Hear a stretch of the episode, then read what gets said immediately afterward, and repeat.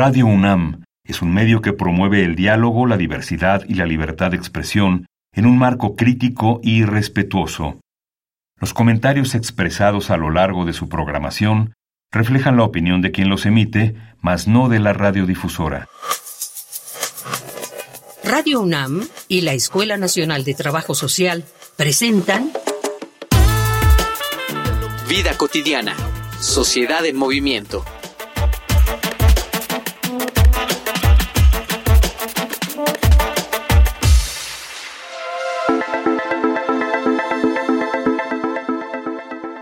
Cada vez que empieza septiembre es lo mismo. La población mexicana espera, mitad broma, mitad superstición, que haya un temblor fuerte. Con el terremoto de 1985, una generación completa quedó marcada por la promesa de que el incidente podría volver a ocurrir sin previo aviso. Es el precio de vivir en una zona sísmica. Cuando otro terremoto más ocurrió, también en 19 de septiembre, pero en 2017, de inmediato comenzaron las suposiciones. ¿Cuáles son las probabilidades de que algo así ocurra? Y en realidad son bastante altas, más de lo que imaginamos o de lo que nos malinformaron. Cuando otro temblor ocurrió también el 19 de septiembre de este 2022, el mito no hizo más que replicarse. Sin embargo, las placas tectónicas no saben de calendarios y esas coincidencias no eran tan improbables, pues los temblores abundan en el territorio mexicano. Y de hecho, si nos concentramos en las estadísticas, septiembre no es el mes de los temblores, ese sería diciembre.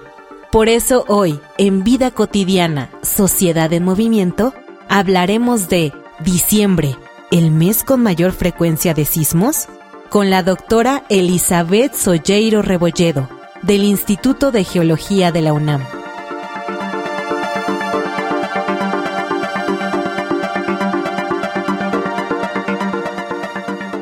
Bienvenidas, bienvenidos. Soy Ángeles Casillas. Iniciamos Vida cotidiana, sociedad en movimiento. Sin duda, uno de los temas y situaciones que nos provocan mucho estrés, mucho miedo a toda la población mexicana son los sismos. La mayoría de nosotros los que habitamos en este país consideramos que en septiembre es cuando se registran más estos fenómenos. Sin embargo, hay un dato muy interesante que nos proporciona el Servicio Sismológico Nacional que opera desde la UNAM desde hace 111 años, donde señalan que la escala más alta se encuentra en el mes de diciembre. Vamos a platicar de ello, de esto que nos sorprende, pero también de algunas medidas, como siempre, que no están de más para estar más alertas y saber actuar ante estos fenómenos naturales. Pero antes, por favor, escuchen las diferentes formas de comunicación con nuestro programa. Facebook, Escuela Nacional de Trabajo Social, ENTS, UNAM. Twitter, arroba ENTS, UNAM Oficial. Instagram, ENTS UNAM Oficial.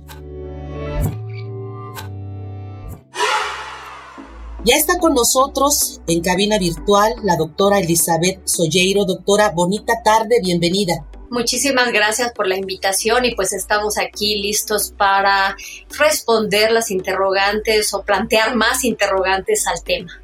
Sí, Pudiera ser que de las reflexiones salgan más, pero justamente ese también es la intención, despertar el interés, porque esto nos lleva a sensibilizarnos. Vamos a iniciar, todos lo hemos percibido. Y lo hemos identificado perfectamente y también en los medios de comunicación, pero desde la mirada, desde un especialista, ¿cómo tiene que definirse un sismo? ¿Cómo se origina? También sería importante. Y a lo mejor por ahí podemos añadir después de esto ¿Cómo podemos diferenciar un sismo de un terremoto? Empecemos por definirlo. Adelante. Pues sí, miren, vivimos en un planeta que está vivo, valga la expresión. ¿Por qué? Pues porque tiene una actividad interna y externa muy, muy intensa.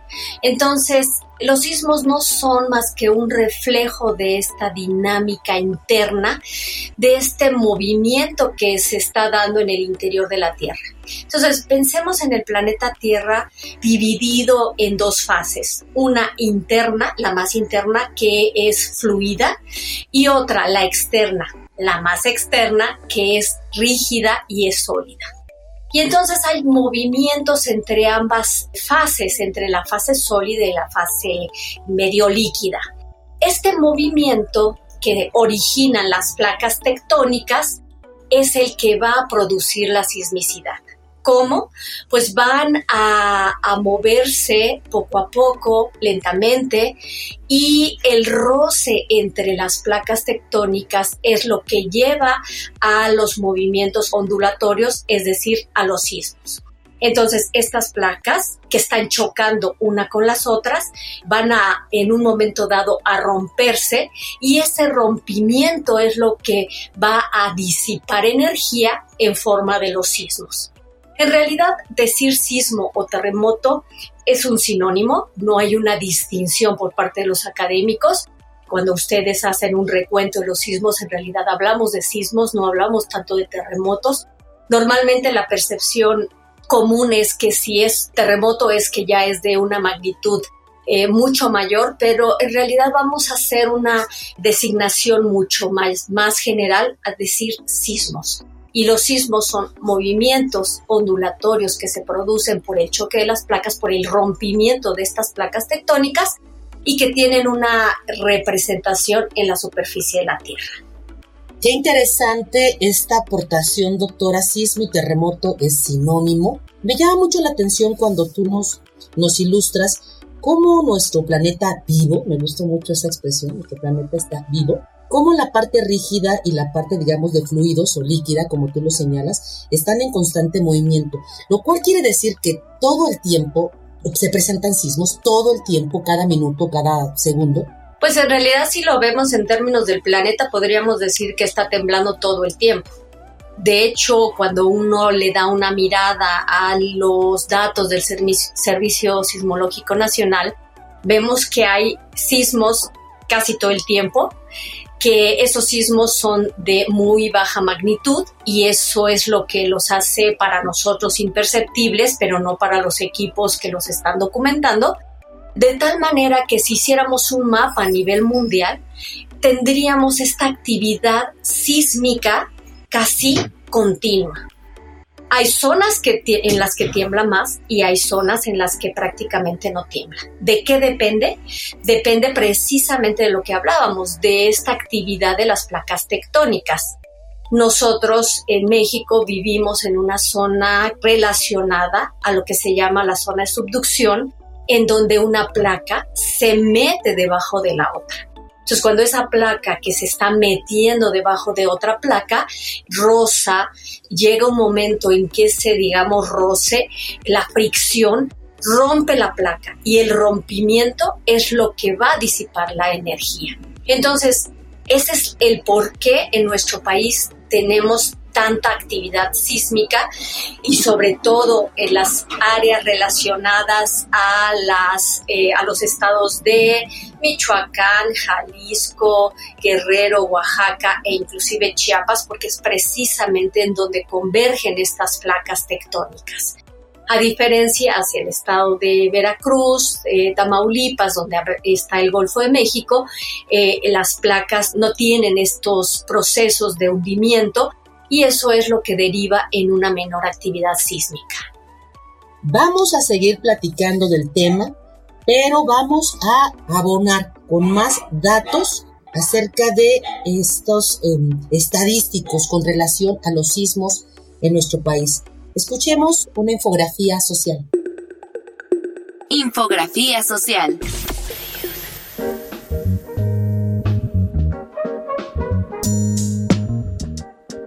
A pesar de la superstición que rodea el mes de septiembre, no es el mes con más temblores en México. Es diciembre.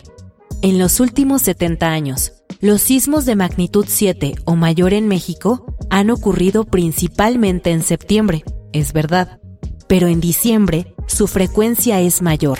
de acuerdo con los registros del Servicio Sismológico Nacional, operado por la UNAM y realizados desde hace 111 años. Esta entidad fue creada en 1910 y su misión principal es localizar el epicentro de los sismos, dar su magnitud y participar en la toma de decisiones. Hace el acopio y resguardo de los sismogramas digitales y en papel para avanzar en el conocimiento de estos siniestros. En México siempre tiembla, ya que el país se encuentra ubicado en una zona de alta sismicidad, donde se localizan cinco placas tectónicas, la norteamericana, la de Cocos, la del Pacífico, la de Rivera y la placa del Caribe.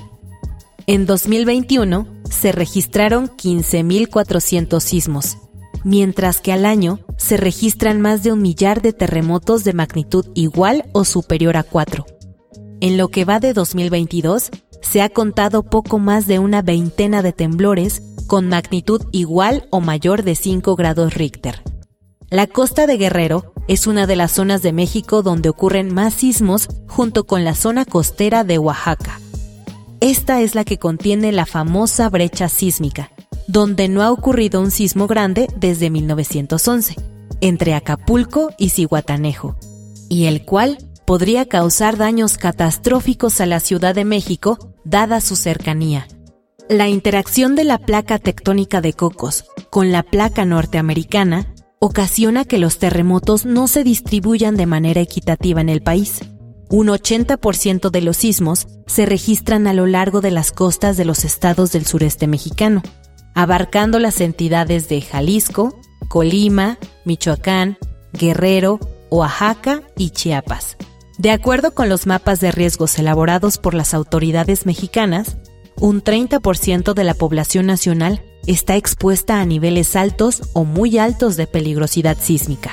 De acuerdo con los mapas de riesgos elaborados por las autoridades mexicanas, un 30% de la población nacional está expuesta a niveles altos o muy altos de peligrosidad sísmica.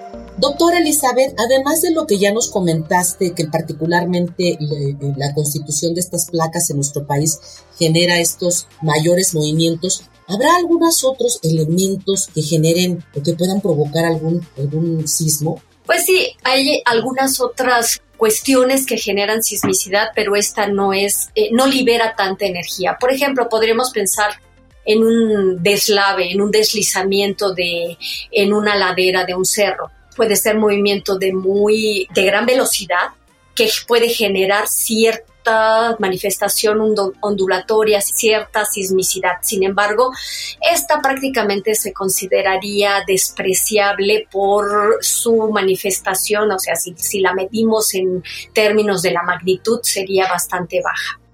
Inclusive el paso de camiones, cuando estamos en nuestra casa y sentimos cómo se mueve el piso, pues vemos que también es una manifestación de tipo ondulatorio, que se generan ondas.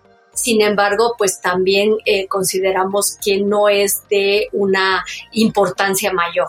Entonces, realmente los sismos mayúsculos los van a, van a estar relacionados con la actividad de las placas tectónicas y con la actividad también volcánica.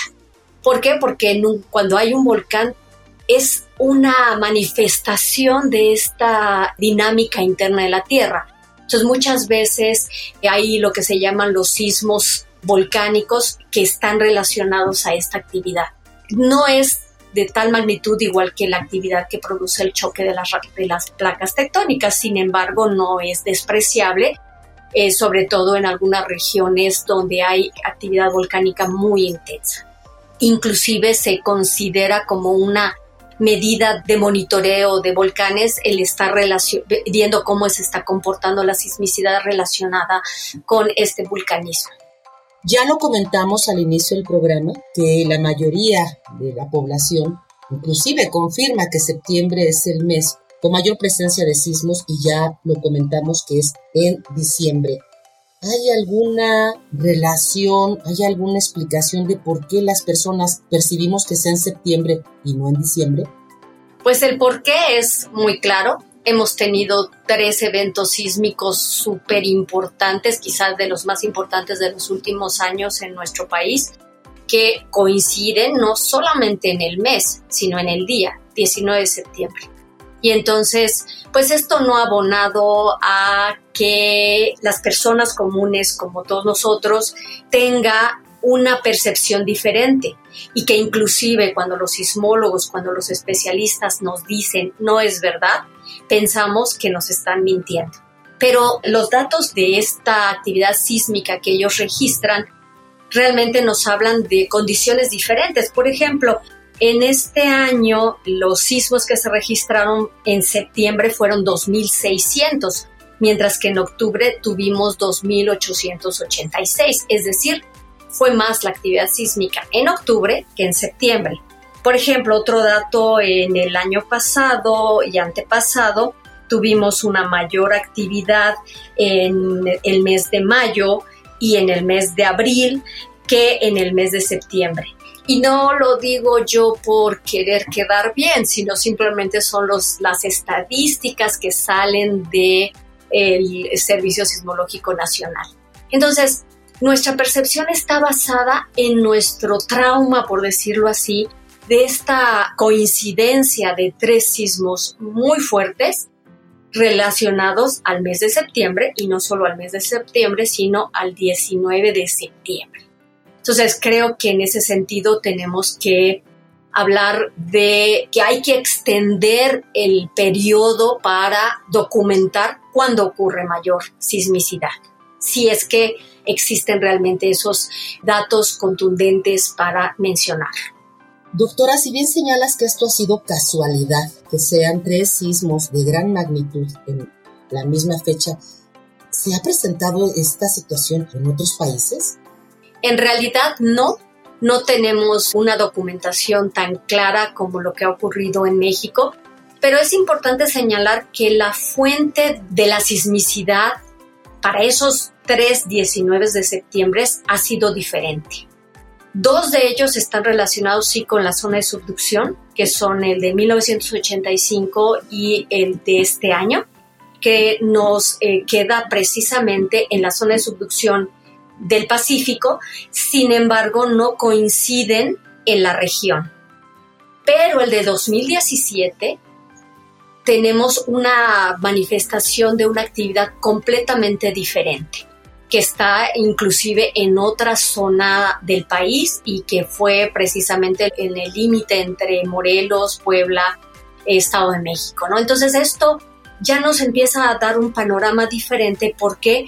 Porque si fuera una reincidencia en el mismo tipo de sismicidad en el mismo día, entonces ya podríamos dar mayores datos.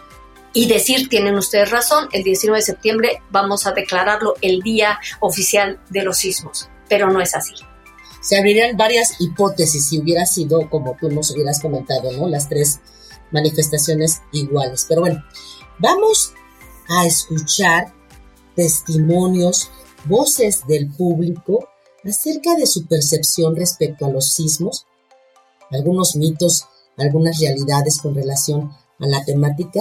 Vamos a Voces en Movimiento.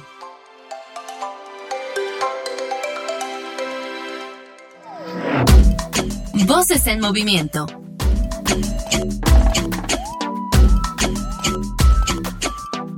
Hola, soy Excel, tengo 29 años y vivo en el Estado de México.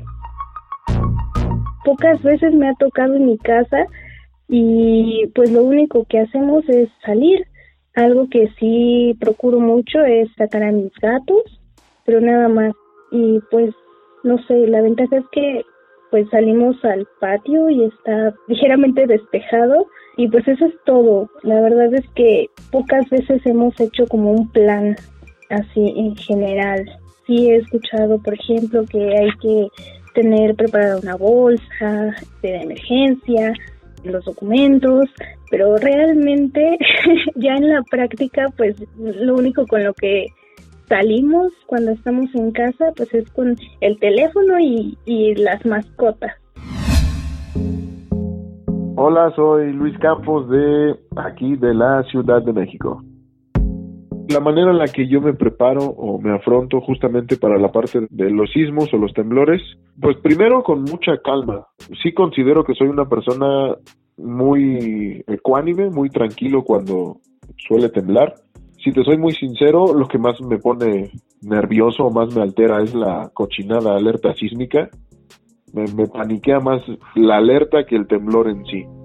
El temblor te pudiera decir que incluso hasta lo disfruto, o sea, quizás suene mal, yo sé que para muchas personas puede ser un tema delicado y sensible, yo lo sé, porque en mi casa tengo familia que se pone muy nerviosa porque vivieron el del 85 y vivieron el del 2017, pero yo en lo particular, a mí sí me gusta como estar atento, percibir cómo está el temblor, sentir mi cuerpo en general, de, cómo se está sintiendo, pues ahora sí que la liberación de la energía de la Tierra, y lo disfruto. Y pues nada, lo único que me gustaría agregar es que nosotros como jóvenes, o en medida de lo posible, pues tratemos de apoyar a nuestros mayores, a nuestros viejitos, a nuestros abuelos, a nuestros papás o a los que no pueden valerse por sí solos para salvaguardarlos.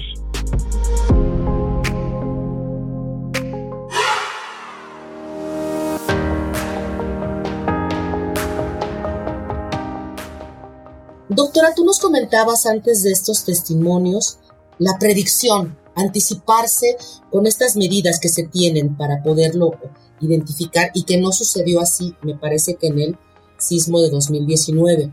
¿Qué puedes decir con relación a la eficacia que tenemos con esta predicción, con este anticipado de estos fenómenos? En muchos países, no solo en México, los científicos están tratando de obtener modelos de comportamiento que nos lleven a una predicción. Sin embargo, a pesar de todos estos esfuerzos, no existe un modelo que sea exitoso. ¿Por qué? Porque además, vamos a decir, el científico dice va a temblar el día 5 de octubre a las 4 de la mañana. Y resulta que no tiembla. ¿Qué, qué piensa la gente? que los modelos científicos no sirven. Sin embargo, en contraste, salen por ahí algunas personas que son videntes y que les encanta predecir todos los fenómenos naturales y nos dicen lo mismo, va a temblar el 5 de octubre a las 4 de la mañana. No tiembla. Pero ahí la gente, la percepción de la gente es, no es que se haya equivocado. ¿Por qué? Porque solo les interesan los aciertos. Entonces, en los modelos científicos, los fallos son tan grandes o tan eh, negativos y mucho más visibles que los posibles aciertos. Entonces, aunque se haya trabajado mucho en estos modelos tratando de hacer predicciones, los resultados no nos llevan a ningún caso de éxito. Entonces, ¿qué quiere decir? Que hasta el día de hoy nuestra respuesta debe ser siempre la misma los sismos no se pueden predecir y que cada predicción de estos videntes que tanto nos gustan a la población son simplemente coincidencias y que en realidad nos mienten y eso lo puedo decir categóricamente. Este imaginario social siempre se construye a partir de eso, ¿no? De los mitos que se reproducen. Doctora, yo tengo una duda. ¿Hay una cifra de cuántos sismos se producen al año en nuestro país? Pues mira, de acuerdo a los datos del Sismológico Nacional, tenemos alrededor de 2.000 sismos al mes. Entonces ya con eso te puedes dar una idea, estoy siendo muy simplista en esta información, pero vamos a decir que alrededor de 24.000 sismos al año. Es decir, está temblando casi todo el tiempo. Me parece que es muy buena, muy buena cifra la que se comparte para pues abonar un poquito a la disminución de estos temores de por qué aquí, por qué en México y muchos otros más mitos que están ahí presentes. Estamos ya cerrando el programa y no queremos dejar pasar la oportunidad de tenerte aquí con nosotros, doctora, para seguir con las medidas de prevención de recomendación tanto familiares como personales. Y por qué no decirlo en el ámbito comunitario se ha avanzado mucho por supuesto pero qué todavía está como reto y en qué necesitamos seguir redoblando estas sugerencias y recomendaciones y con ello podríamos cerrar el programa. Sí, pues finalmente yo quisiera comentar, vivimos en una zona sísmica, la Ciudad de México de tiempos históricos ha tenido esta actividad y mucha de ella ha causado destrucción, ya sea de edificios, de hospitales o de infraestructura en general y ha causado inclusive muertes muy lamentables. Pero digamos que si esto ya lo sabemos, sabemos también que debemos de tomar algunas acciones para mitigar el riesgo. ¿Qué tipo de acciones? Pues eh, finalmente es entender que este movimiento está presente, tratar de evitar el pánico y más bien tener una estrategia de cómo superar ese pánico, ¿no? Entonces, ya hay algunos folletos que, están disponibles en la red, en las redes, en el internet, en donde se habla de qué hacer antes de un sismo, qué hacer durante un sismo, qué hacer después de un sismo, qué hacer si estás en un auto, qué hacer si estás en la calle. Entonces yo invitaría a la gente a que consulte esta información que está disponible tanto en el Servicio Sismológico Nacional como en otras fuentes, por ejemplo Protección Civil, que nos ayude a entender mejor el riesgo y que nos ayude también a tomar decisiones individuales y familiares. Con esta importante recomendación nos quedamos. Doctora Elizabeth Solleiro, muchísimas gracias por haber estado en nuestro programa a nombre de Radio UNAM, de la Escuela de Trabajo Social. Te damos infinitas gracias por esto que has compartido tan importante para disminuir los riesgos y entender mucho más acerca de estos sismos. Voy a despedir el programa, no sin antes agradecer en producción a quienes hacen posible vida cotidiana. Nuestra producción, Ivonne Gallardo, la información que nos prepara Carolina Cortés, Carla Angélica Tobar, la coordinación de Roxana Medina, pero en especial a todas las personas que nos acompañan cada viernes y hacen posible el que podamos abordar estos importantes temas. Yo soy Ángeles Casillas, me despido confiando en que podamos coincidir en nuestra siguiente emisión. Excelente fin de semana.